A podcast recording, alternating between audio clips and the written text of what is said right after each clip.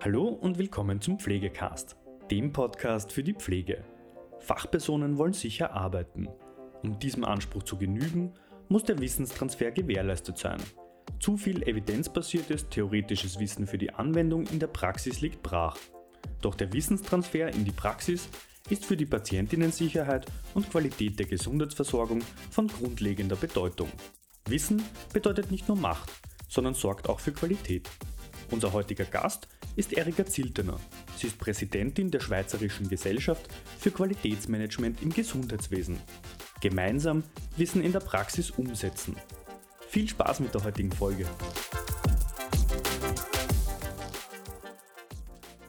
Wissenstransfer von der Theorie in der Praxis.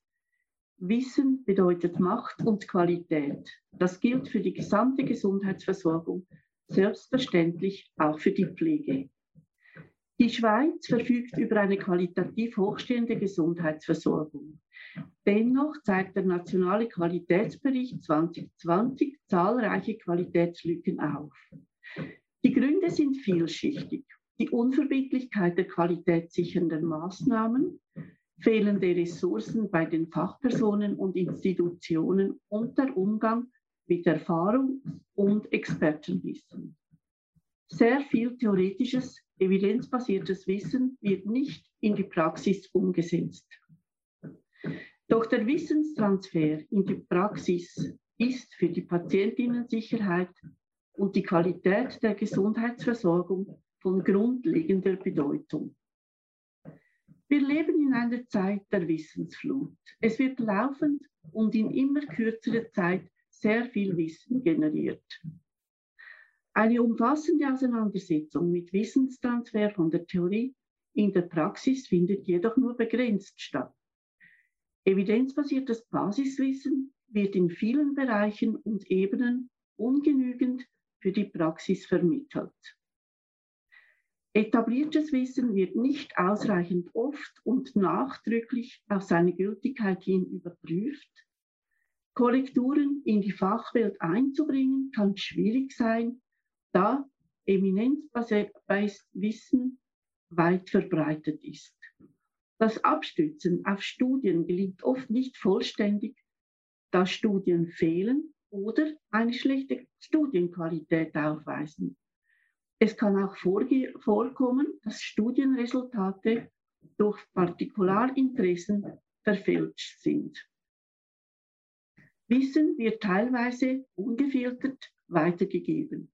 Beispielsweise, um bei den Studien zu bleiben, Studienresultate werden zu früh publiziert. Auch der Zusammenhang zwischen Wissenstransfer und Qualität der Gesundheitsversorgung und der Patientinnensicherheit wird nur unvollständig hergestellt. Fachpersonen aber wollen sicher arbeiten. Davon gehen wir aus. Um diesem Anspruch zu genügen, müssen die Institutionen des Gesundheitswesens einen umfassenden Wissenstransfer in die Praxis anstreben. Der Wissenstransfer sollte das theoretische, das theoretisch Erlernte und das durch Erfahrung erlernte Berufswissen umfassen.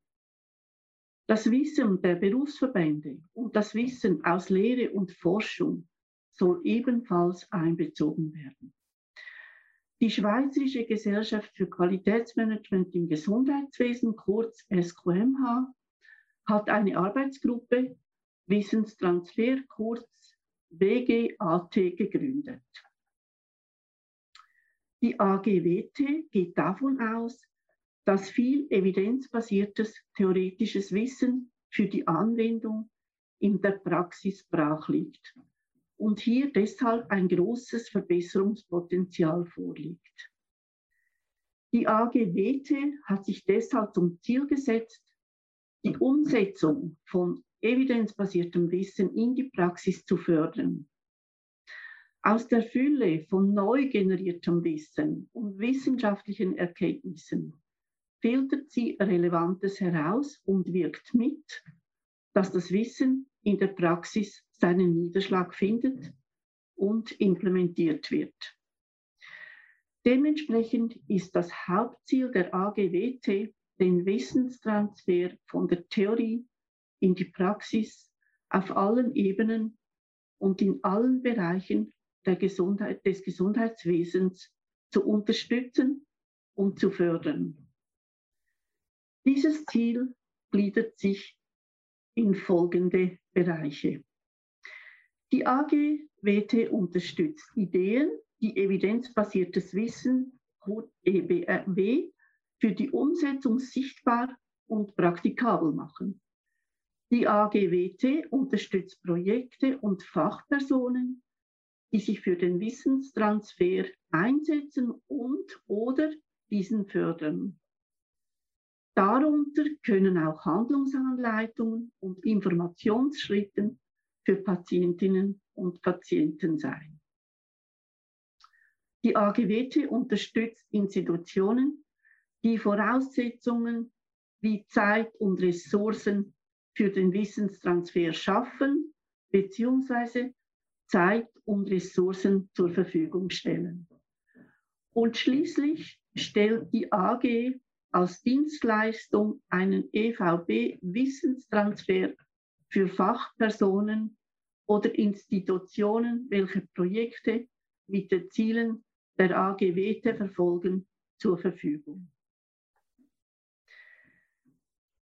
Der Transfer. Damit Wissen den Weg in die Praxis schafft, müssen bestimmte Bedingungen erfüllt und die Voraussetzungen für den Transfer geschaffen sein. Die AGWT hat hierzu eine Checkliste verfasst, welche nicht nur die einzelnen Punkte des Wissenstransfers aufzeigt, sondern auch den Entwicklungsstand eines Projekts erfasst.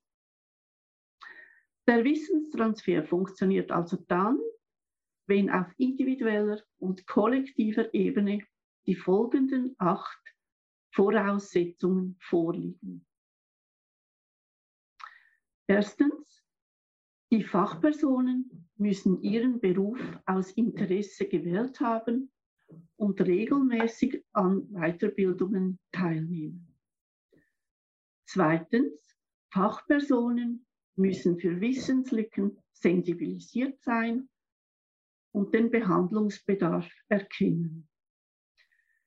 Drittens, Erfahrungswissen oder grundsätzliche neue Erkenntnisse auf nationaler und internationaler Ebene müssen verfügbar sein.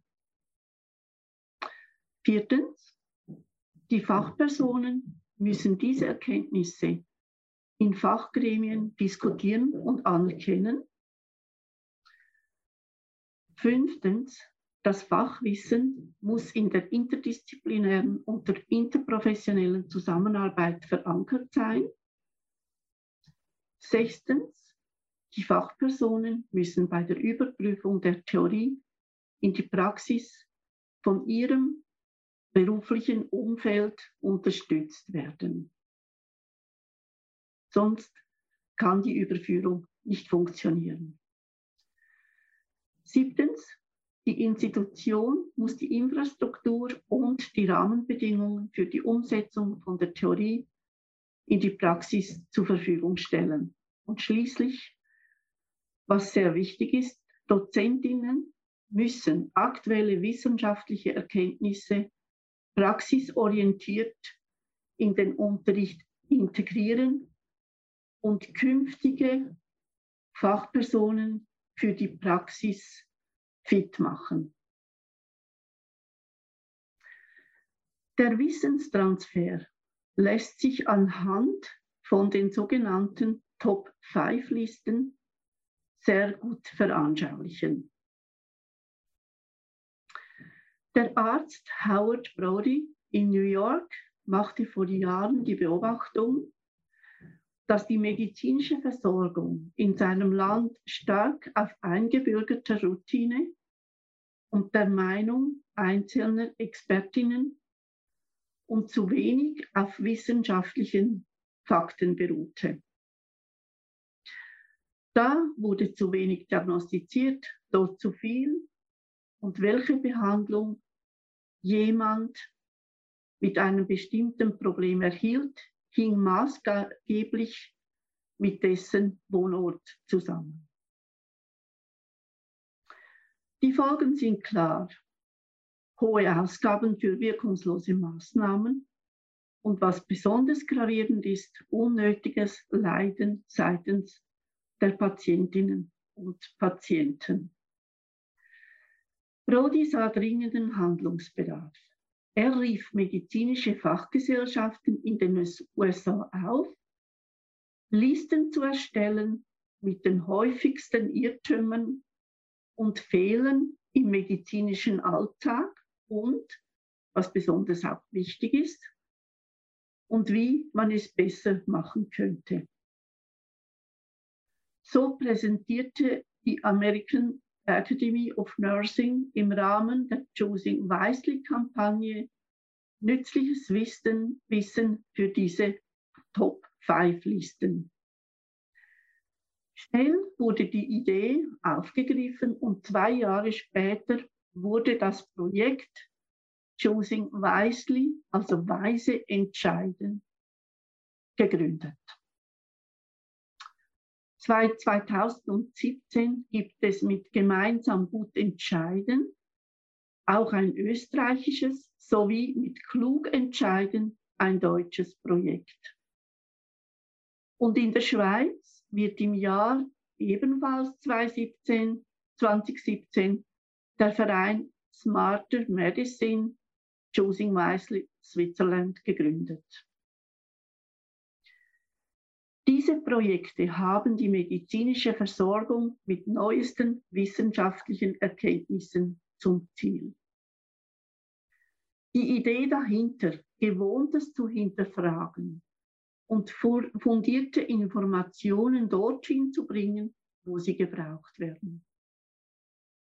Das Konzept zeigt mit sogenannten Top-5-Listen von verschiedenen ärztlichen Fachpersonen unnötige oder zweifelhafte Leistungen auf.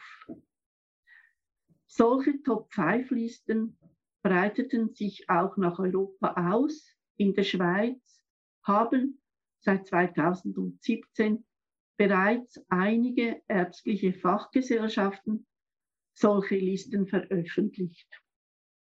Und jetzt besonders erfreulich, im 2019 zieht der Schweizerische Verein Pflegewissenschaft mit der Top-5-Liste Geriatrie nach. Anhand der Top-5-Liste Geriatrie lässt sich gut aufzeigen, wie diese Top-5-Listen lanciert und umgesetzt werden können. Der Verein Pflegewissenschaft, kurz AFP, hat die 25 Punkte der No-Go-Liste von Choosing Wisely der USA, welche sich explizit auf die Pflege und Betreuung älterer Menschen bezieht, aufgenommen hat. Die AFG-Mitglieder haben die fünf relevantesten No-Gos, wie sie nun heißen, herausgefiltert, vertieft recherchiert und in der geriatrisch spezialisierten breit diskutier Fachwelt breit diskutiert. Nach einem intensiven Verfahren zeigt die Top-5-Liste Geriatrie ein hohes Commitment und wird gut geheißen. Jetzt geht es darum, diese von den Fachpersonen anerkannten Leistungen im Pflegealltag zu, zum Implementieren. Fünf Pflegefachfrauen in einem Spital in der Schweiz nehmen sich dieser Herausforderung an und lancieren ein Pilotprojekt zur Umsetzung der Top-5-Liste. Jede Kleingruppe, die sich aus zwei Personen zusammensetzt, erarbeitet zur Minimierung der No-Gos praxisrelevante, wissenschaftlich abgestützte Maßnahmen und formuliert diese zu Goes um. Beispielsweise das No-Go. Lassen Sie ältere Menschen nicht im Bett liegen oder nur im Stuhl sitzen. Jetzt geht es um das Du. Was muss getan werden? Mit welchen Maßnahmen können ältere hospitalisierte Menschen in der Mobilität unterstützt werden? Das Du nach Plan. Bei bis zu 65 Prozent der älteren Menschen, welche bis anhin selbstständig gehen konnten, verschlechtert sich die Gehfähigkeit während eines Spitalaufenthalts. Menschen, welche jedoch während der Hospitalisation regelmäßig gehen, können eher entlassen werden, haben eine Verbesserung in der Aktivitäten des täglichen Lebens? Und erholen sich schneller nach chirurgischen Eingriffen. Bettruhe oder nur im Stuhl sitzen während eines Spitalaufenthalts verursachen Kraftverlust und sind Hauptfaktoren für die Verschlechterung der Gehfähigkeit. Die negativen Auswirkungen von Immobilität gelten auch für ältere Menschen im Pflegeheim oder in der häuslichen Umgebung. Randbemerkung, das zeigt natürlich auch, dass die Top 5 Listen für jeden Bereich der Gesundheitsversorgung gelten.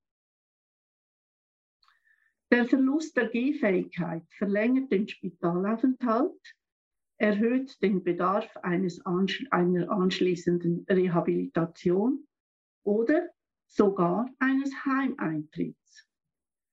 Zusätzlich steigt natürlich das Sturzrisiko und die Mortalität sowohl während, und das ist bemerkenswert, wie auch nach dem Spitalaufenthalt.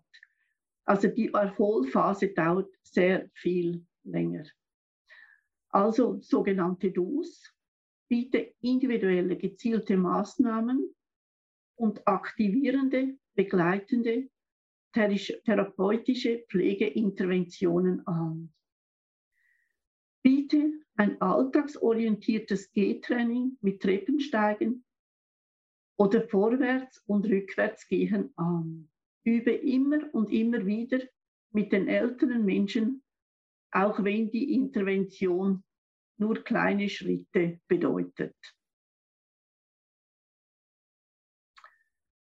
Analog zu diesem nun ausgeführten No-Go werden die weiteren vier bearbeitet.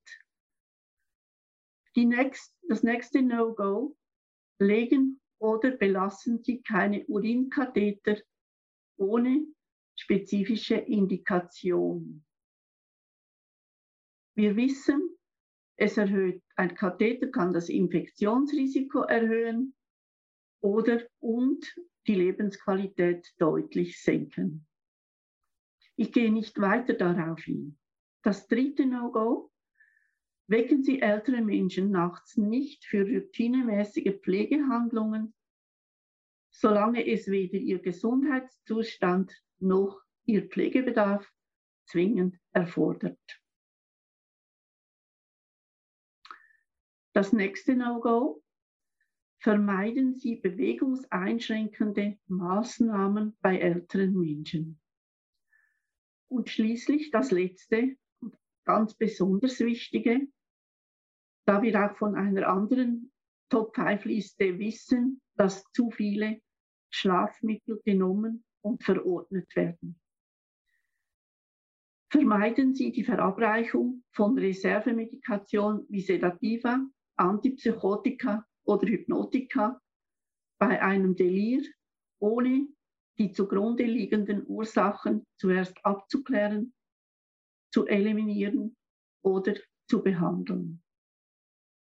Verwenden Sie vorwiegend nicht pharmakologische Ansätze zur Behandlung und Prävention eines Teliers und, das ist nun ein Einschub, auch bei Schlaflosigkeit zuerst alles ausprobieren, bevor mit Schlafmitteln, die im Übrigen sehr viel, sehr schnell bekanntermaßen Abhängigkeiten schaffen können. Zu diesem Projekt ist zu sagen, da es sich bei der Top-5-Liste um wissenschaftliche Erkenntnisse handelt, ist eine Begleitforschung zur Wirksamkeit und zum Nutzen derselben, derselben unnötig. Hingegen ist eine sorgfältige, abschließende Erfolgsevaluation sehr wichtig und auch von größtem Interesse. Denn das Pilotprojekt weist aus unserer Sicht ein hohes Vorzeigepotenzial auf. Die Top-5-Listen sind aber nur eine Möglichkeit, theoretisches, theoretisches Wissen unspektakulär in der Praxis zu implementieren.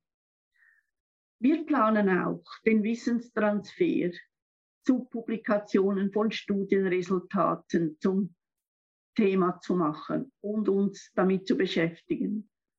Und aber auch Handlungsanweisungen für Patientinnen und Patienten und deren Angehörigen zu generieren. Zum Beispiel nach einem Aufenthalt im Notfall wegen einem anaphylaktischen Schock, wie soll nachher zu Hause mit einem möglichen Ereignis, gleichen Ereignis umgehen, umzugehen ist. Besonders wichtig scheint uns aber auch die Sensibilisierung der Fachpersonen für Wissenslücken und die Mutförderung zum Nichtwissen zu stehen. Fachpersonen generieren wertvolles Erfahrungswissen, welches dann jeweils personengebunden bleibt. Die Sensibilisierung soll deshalb dazu auffordern, aus Fehlern und kritischen Ereignissen zu lernen. Beispielsweise hat eine Pflegefachfrau aus der Spitex, als sie auf, ihrem, auf ihren Umgang mit einem Fehler angesprochen wurde, geantwortet, sie habe das CIRS-System nicht gekannt. Es geht hier nicht um eine Wertung ob sie das hätte kennen sollen oder nicht, sondern es geht darum, dass wir so sensibilisieren, dass Fachpersonen realisieren, ah ja, hier muss ich prüfen, wie kann ich meine Arbeit überprüfen, wie kann ich die Qualität sichern. Wir haben deshalb in der AGWT ein weiteres Projekt lanciert, eine sogenannte Ideengrube. In der Ideengrube sollen Lösungsansätze zu Problemstellungen aus dem klinischen Alltag als konkretes, sofort umsetzbares Erfahrungswissen präsentiert werden. Einfach noch eine Bemerkung, hier kann jede Fachperson mitmachen. Ein Beispiel. Immer wieder kommt es in Spitälern zu Verwechslungen. Mal betrifft es Etiketten, dann Patientenarmbänder, Blutproben, Urinuntersuchungen, Medikamente. Die Reihe ist endlos, die Bedeutung schwerwiegend. Also, was ist zu tun? Auf einer Notfallstation hat sich das Team aufgrund eines Zwischenfalls diesem Problem gestellt. Die Problem Prozessabläufe durchleuchtet und einen neuen Weg beschritten. An jedem Patientenbett gibt es jetzt ein transparentes Fach. Dort werden alle sogenannt auf Vorrat gewonnenen Blut- und Urinproben mit Namen beschriftet deponiert. Denn nicht immer ist zum Zeitpunkt der Abnahme einer Blut- oder Urinkultur klar, ob sie auch wirklich ins Labor gelangen muss. Die Ärztin, der Arzt entscheidet dies oft erst nach besserer Kenntnis des Gesundheitsproblems und nicht bereits zum Zeitpunkt des Eintreffens des Patienten, also zum Zeitpunkt der Blutentnahme. Diese wird meist ganz zu Beginn der Behandlung auf der Notfallstation durchgeführt. Das Pflegepersonal seinerseits ist bemüht, den Patienten nicht mehr als nötig zu stechen. Ähnlich verhält es sich mit den Urinproben. Wasser lösen auf Befehl, das funktioniert oft nicht. Also nimmt die Pflege die Gelegenheit wahr, einen Urikult abzunehmen, wenn der Patient Wasser lösen kann. Der Urikult wird zurückgestellt und um, unter Umständen erst später zusammen mit den entsprechenden klinischen Angaben zur Untersuchung ins Labor geschickt. Selbstverständlich sind die Proben mit der richtigen Etikette beschriftet. Diese Selbstverständlichkeit wird unterstützt, indem im transparenten Fach auch die Etiketten der betroffenen, des betroffenen Patienten aufbewahrt werden. Es kommt vor, dass ein Patient, eine Patientin verlegt wird oder die Koje verlassen hat, ohne dass die Proben weiterverarbeitet wurden. Spätestens beim Retablieren der Koje werden die nicht verarbeiteten Proben bemerkt. Sie werden nun dem Arzt vorgelegt mit der Frage, ob die Blut- und oder Urinkulturen ins Labor gelangen oder entsorgt werden sollen. Sollen die Proben analysiert werden, füllt die Ärztin ein Auftragsformular aus und die Pflege schickt die Proben mit dem Auftragsformular ins Labor. Seit der Einrichtung des transparenten Fachs an jedem Patientenbett. Auf der Notfallstation gibt es keine Probenverwechslungen mehr, weil diese Proben nicht irgendwo deponiert werden, wie das vor dem Einrichten dieses Fachs der Fall war. Ich kann das Fazit ziehen. Unabhängig davon, welche Fachperson, welche Institution in welchem Bereich der Gesundheitsversorgung arbeitet.